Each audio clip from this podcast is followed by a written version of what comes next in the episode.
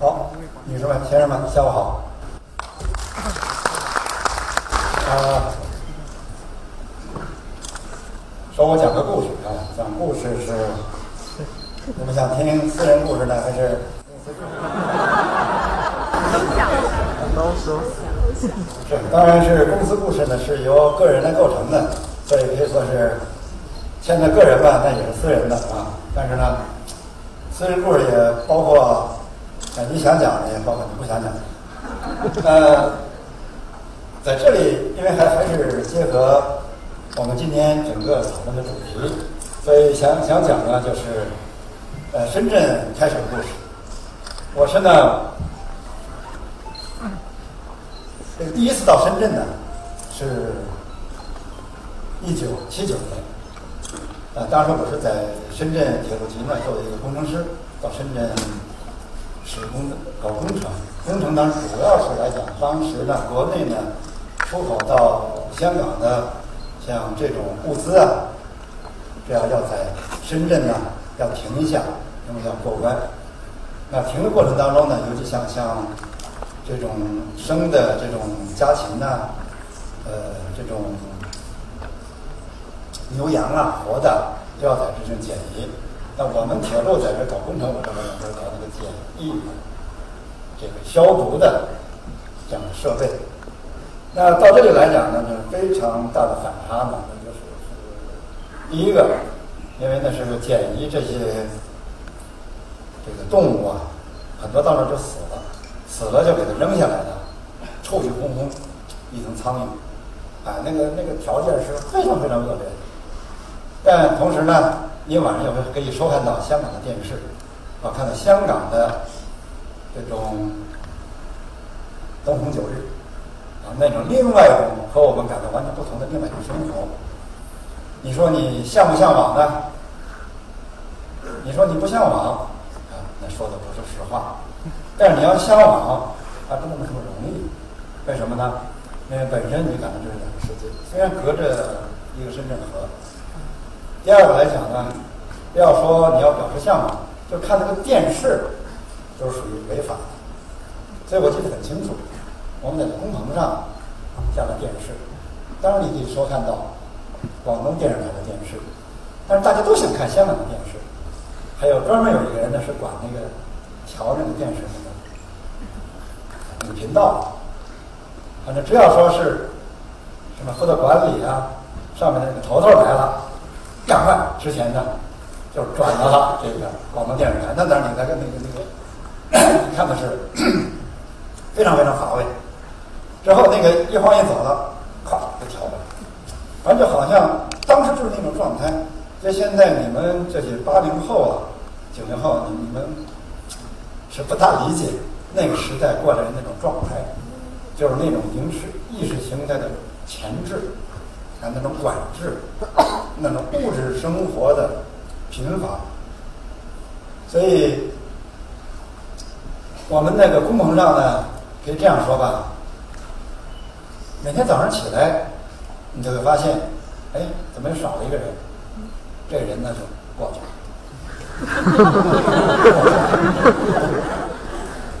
那这就是当时的情况。呃，施工之后呢，完成之后我就回到广州。那当然对我对广州印，我对深圳印象不大，印象不大。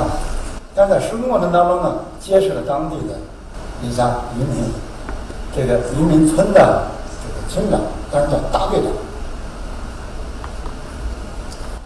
就是当时还不是双休日啊，星期六晚上到他家里，就在他家里是。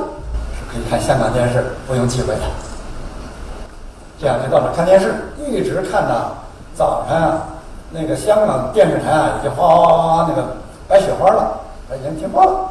啊，当时放了停止了，放那个歌颂啊英女皇的呃那个音乐，因为那还属于这个英殖民地。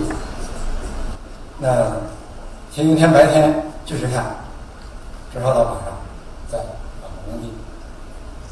那我也没想，尽管如此，哎，我们我们从来没想到把偷渡到香港去。那我记得是这个八零年、八一年，这我呢已经回两年，回头回广州已经两年了。有一天啊，就是在深圳认识的这个房东啊，啊是看我。这之前呢，他也来看，带的什么鱼啊、虾呀，啊，就是那些边境那边那一些这个海鲜产品。这回呢，带了一箱子这个加州橙。更让我感到惊讶的呢，就是这个民兵大队长呢，不是这个民兵营长兼大队长的太太，梳了一个烫了一个那个香港的那个卷发。哎呦，我这，时候我感觉这一下让我就就就就愣住了。啊，他就告诉他，咱们深圳现在建特区了。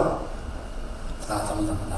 就从这个从从这个这个移民家的这个变化，哎呀，对我是刺激太大。那你说香港人怎么样怎么样？那我们是两个世界。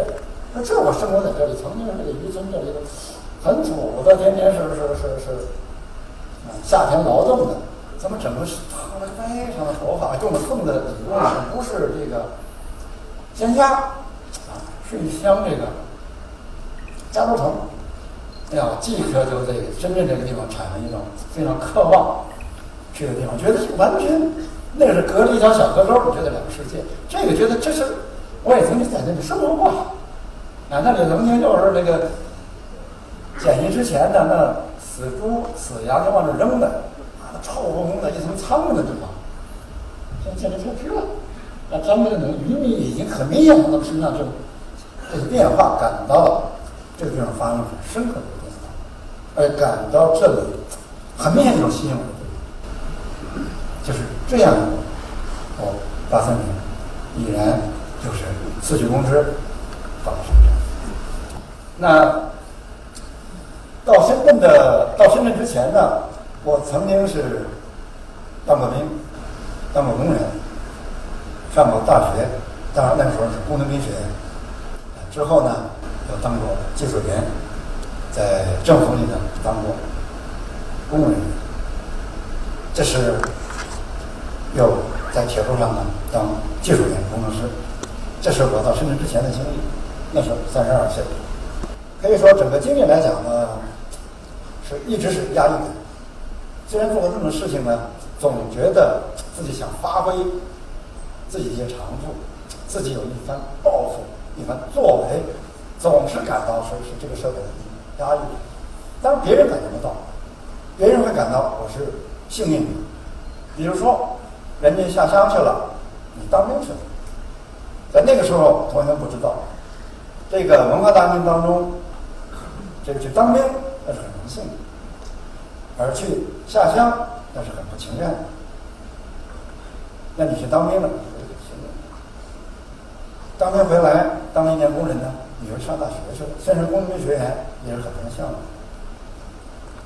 啊，工农兵学院回来，你又到开放的最南端广州工作，这在别人眼中当中呢，我是很幸运的，但我自己始终是一种很压抑感，很想工作，但能做什么不大清楚，是这样的感觉到、嗅到深圳的可能给我个人的人生呢。带来一个可能的机会，就这样一种到深圳。但你说你是不是为了钱呢？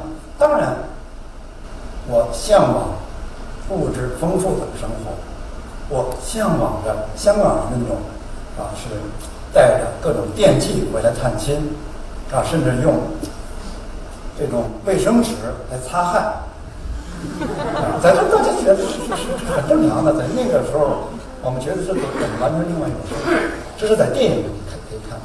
我当然向往这种生活，但我觉得对我的追求来讲呢，这个不是主要的，更主要的还是觉得，嗯，我真正在这个社会上我能做什么？大丈夫志在四方，啊，能能能自己发挥着自己的长处去做。啊，对我的印象比较清楚的，你你像像《海底两万里》呀。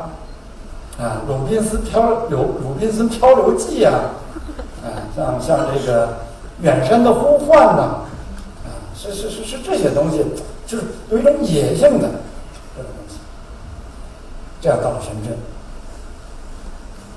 所以对物质上的，应该说当时没有什么特别的追求。所以在深圳创业呢，很快呢就赚到了第一桶金，就开始创办企业。实际上，现在事后回忆来讲，你只要敢去深圳的地方，你只要敢去赚钱不太难。咱突然赚了很多钱也不是很难，你只要敢去。但是不是你敢去了赚到钱了，一直能赚钱呢？不一定。所以敢去赚赚到钱。我们知道当时在国内来讲，更多改革来讲，其他因为全部都是国营企业。两种，一种叫叫国营，一种叫做集体。集体呢也是二级国营企业，也是属于国家的。那我们到那里呢，创业的呢，我成立的公司也是国家的。成立公司一年，第一年我记得很清楚，就赚了三百多万，第一年。那第二年之后呢，上面来谈，现在改改制啊，你能不能承包？比如说，你赚三百万，给你基数两百万，那一百万呢，就是上交，其他就是那两百万上交，一百万就是你的。如果你再赚的多，再一个比例，反正就是说你赚的越多，你分的越多。因为当时来讲，我们是大公司，也就那应该是承包，对很多人是求之不得的，就怎么争取承包，我是不以为然，我说我承包。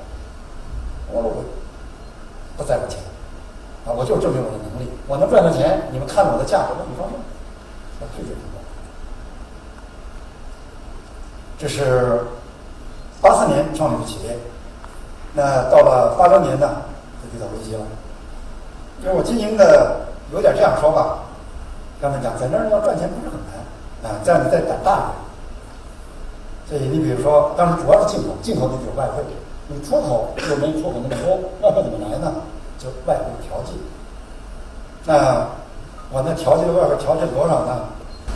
调剂两千万美金。不要说当时，现在的所以在当时，我在深圳两年之后，我在深圳已经非常非常调剂两千万美金。那么调剂呢叫进口，进口那外汇把进口再卖人民币，直接赚钱。这是花到了我我账上还剩八百美金的时候，我总公司老总头就说：“你八百美金，我想把它调走。为什么呢？因为我们贷了拓殖银行、北海道投资银行一笔钱，他们建的特拉大厦，我的母公司，我现在没法后，我想把它调走。如果你同意，把你升成特发公司的副总。”我当时和特发什么关系呢？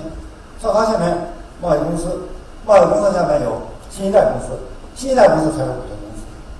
我和他是四级关四级关系，也就是说，只要你同意把这钱调走，你就几级级跳跳到总公司当副总去。我说我要不同意，老总就说了，说你不同意就把你调走。这个，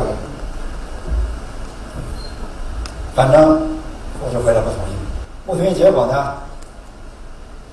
一个礼拜之后就发了通知书，说你到深圳市党校处级干部培训班。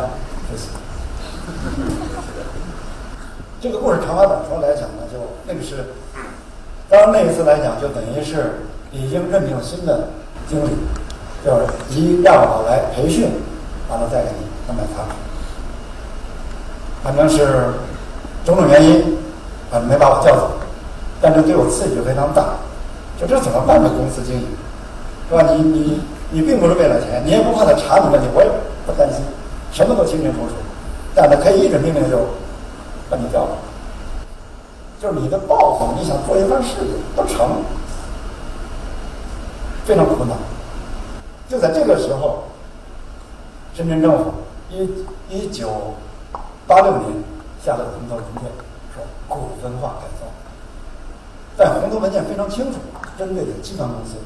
刚才我讲，我是属于集团公司的重庆公司，啊，上面还有三层呢，那根本轮不到我。但是更有意思是什么呢？这红头文件下来之后，集团公司没有一家想用。当时还有这个叫做这个，那是叫做这个体改办啊，体改办就是说红头文件他来执行的，没有一个集团公司响应。这时我就找他，找这个体改办主任去了。我说我万科想改，我要改文化，改了文化之后就摆脱这种非经济行为方式的这种行为。啊，我只不过希望来个，现在就要解决第一个问题，产权问题。这个产权性咱们改革普通话，改的这是谁的？你怎么说调就调呢？你根本不顾我的死活钱，你说调走就调走。我们签的合同要进口的，合同怎么执行？下步该怎么办？哎呀，这这个如获至宝啊！可有一家企业愿意改造啊？那改造的结果呢？当然，我是想改，我已经是和这个我的母公司结下梁子了，啊，因为那八百万美金，我们没没调查，而且他们想把我换，也没换成。这时候他们想，好，李老师，你想普通话改造，你现在没有普通话改造，百分之百归我的，我们都置换不到你。你要普通话改造啊，你不是就跳出如来佛的手心了？我不同意，我不同意。好了，他不同意，市政府体改，这是这个体改办也没有办法，那就上面他这个总公司给的意见同意改，他才能当改。那万般无奈，我就硬着头皮找到了当时的市委书记兼市长以后。到他办公室去，我印象很清楚。我记得当时他穿着一个毛背心儿坐了，啊，你来了，说吧。他呢就在那儿，我看废报上列毛笔字儿。我站着说着说着，打起来我心想，你能不能把这毛笔放一放？这对我生死攸关，你好像和和你没关系似的，是吧？好，反正这时候。实际我那时候是脾气挺大的，尽管如此，我那哪敢发脾气？那个时候，这 个耐心的就陈述了一遍啊，怎么怎么怎么怎么，就这个故事怎么怎么来。那意思就希望你市委书记干什么呢？特批一下到五化改造，因为这红头文件是你市委的决定啊。他们不响应，我响应，但是集团公司阻碍。说完了，这个书记把那毛笔一放，说：“年轻人呐，你太操之过急了。我怎么好直接插手你的事儿呢？啊，我管理的下面各部委管着下面各公司，我直接插手你下边各部委怎么运作呢？我一听这个，完了，完了，对不对？是不是国际到了半天，那他怎么表态？哎呀，那。”没办法，我就准备走了。等，你等一下，等一下，我叫唐国照，那你告一下。他说以后你有什么为难之处，你就找他，唐国照就把你的电话。但是你们之间的联络最好不要让别人知道，比如说在什么茶馆啊。一个小餐馆啊！我一听，是吧，哟，市委书记还是是挺老谋深算的，是吧？哎，已经进入地下党的这个活动范围内了。就这样，就这样。实际上，这个这个书记兼市长呢，他心里是非常清楚，阻力来自哪里，下面怎么办？啊，他说你就。我就知道他找我支持你，他他没说这句话。后来讲你和他联络，有什么事儿联络，就是秘密联络，不要让别人知道。就是这样。改革万科文化改造，就是这么来的。那我记得谈判进入谈判阶段了，就是界定嘛，说改革这个怎么算呢？这个钱是吧？这个牌照是国家的，当时一核算，会计事务的一核算是净资产一千三百万，一千三百万，我说算谁的呢？如果算我的，不存在改不改了；如果算他的，那也不是我和他去谈判啊。说是他的，我说这个公司，这个国家没抽一分钱，银行也没担保一分钱。我说算我的，这执照是国家的。我记得我当时，我说这样吧，季开文问我的意见，我说我的意见来讲是五五啊，一人一半。哎，我说亲兄弟明算账。我们说这个故事，周教授说了，说你跟他是亲兄弟还是父子关系啊？没错啊，那确实是这样的关系。呃，但是我当然感觉，我觉得应该是平等，对不对？不是父子关系啊！我只是拿你们知道，钱是我赚的。那现在呢，我得怎么跟你谈谈这个。我说五五，他说怎么可能和国家谈五五？六四。我说我六你四，我是装糊涂，我知道他那意思，国家拿六，我拿四，我心里狂喜呀！为什么狂喜呢？我那五五，我是这样随便你说，他就是九一，因为什么呢？我首先鉴定鉴定要清楚什么呢？鉴定他到底是谁的，哪怕我这是十。因为我的动机不在这个九一这个关系上，清楚了，你是百分之九十，我是百分之十，扩股啊，对吧？破股，你你国有股你要保持住，你必须要跟跟住，你不跟，你就稀释。我非常清楚，他不可能跟。我们一千三百万准备。当时的扩股呢是两千八百万，因为为什么两千八百万是一千三百万？原来预计的初算的，当时第一个审定是一千二百万，扩股两千八百万中四千万是盘子，但因为它是动态的，还在经营当中嘛，后来多了一千万，一百万，所以实际上最后结果是四千一百万。那你算它的百分之五十，到了四千万的时候，即可就降到百分之三十，再扩很快的吸收。后来受证明来讲，他每次呢，这样稀释、稀释、稀释，一直稀释了百分之十二，就是这样一个过程。那那显然呢，谈到万科的历史，那我觉得历史当中呢，八四年成立到八八年股改，应该这是对万科呢是非常非常重要的，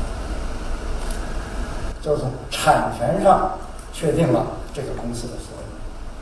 也就是公司走到今天，走到今天，很很多人都问我，就说你的公司性质是什么？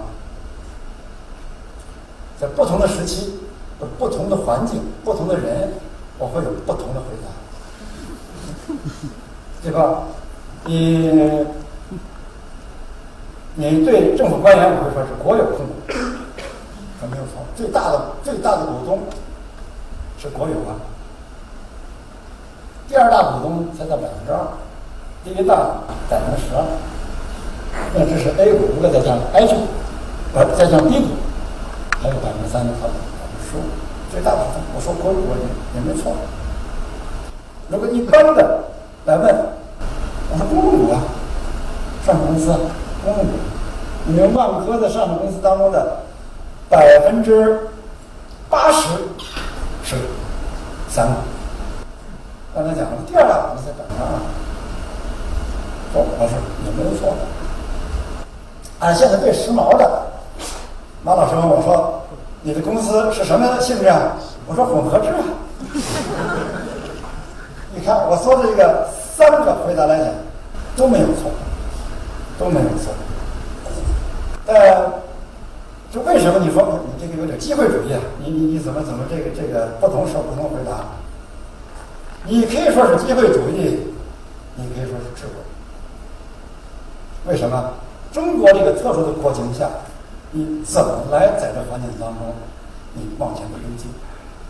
为了你个人的抱负，为了你企业的发展，为了这社会的进步，我是有野心的，我是有野心的。我的野心是什么呢？我的野心是应该把万科办成。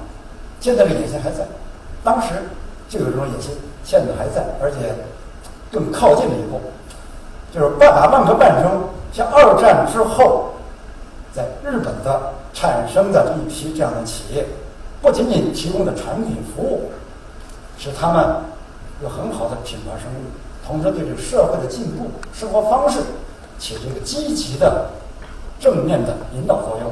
比如说索尼的，比如说。丰田，比如说松下、索尼的就是一个沃克曼啊，随身听，整个是整个改变了人们娱乐消消费的方式，不仅是对日本，不仅是亚洲，是整个对全球。我希望万科能成为这样的公司，这是我的野心，这是我的野心。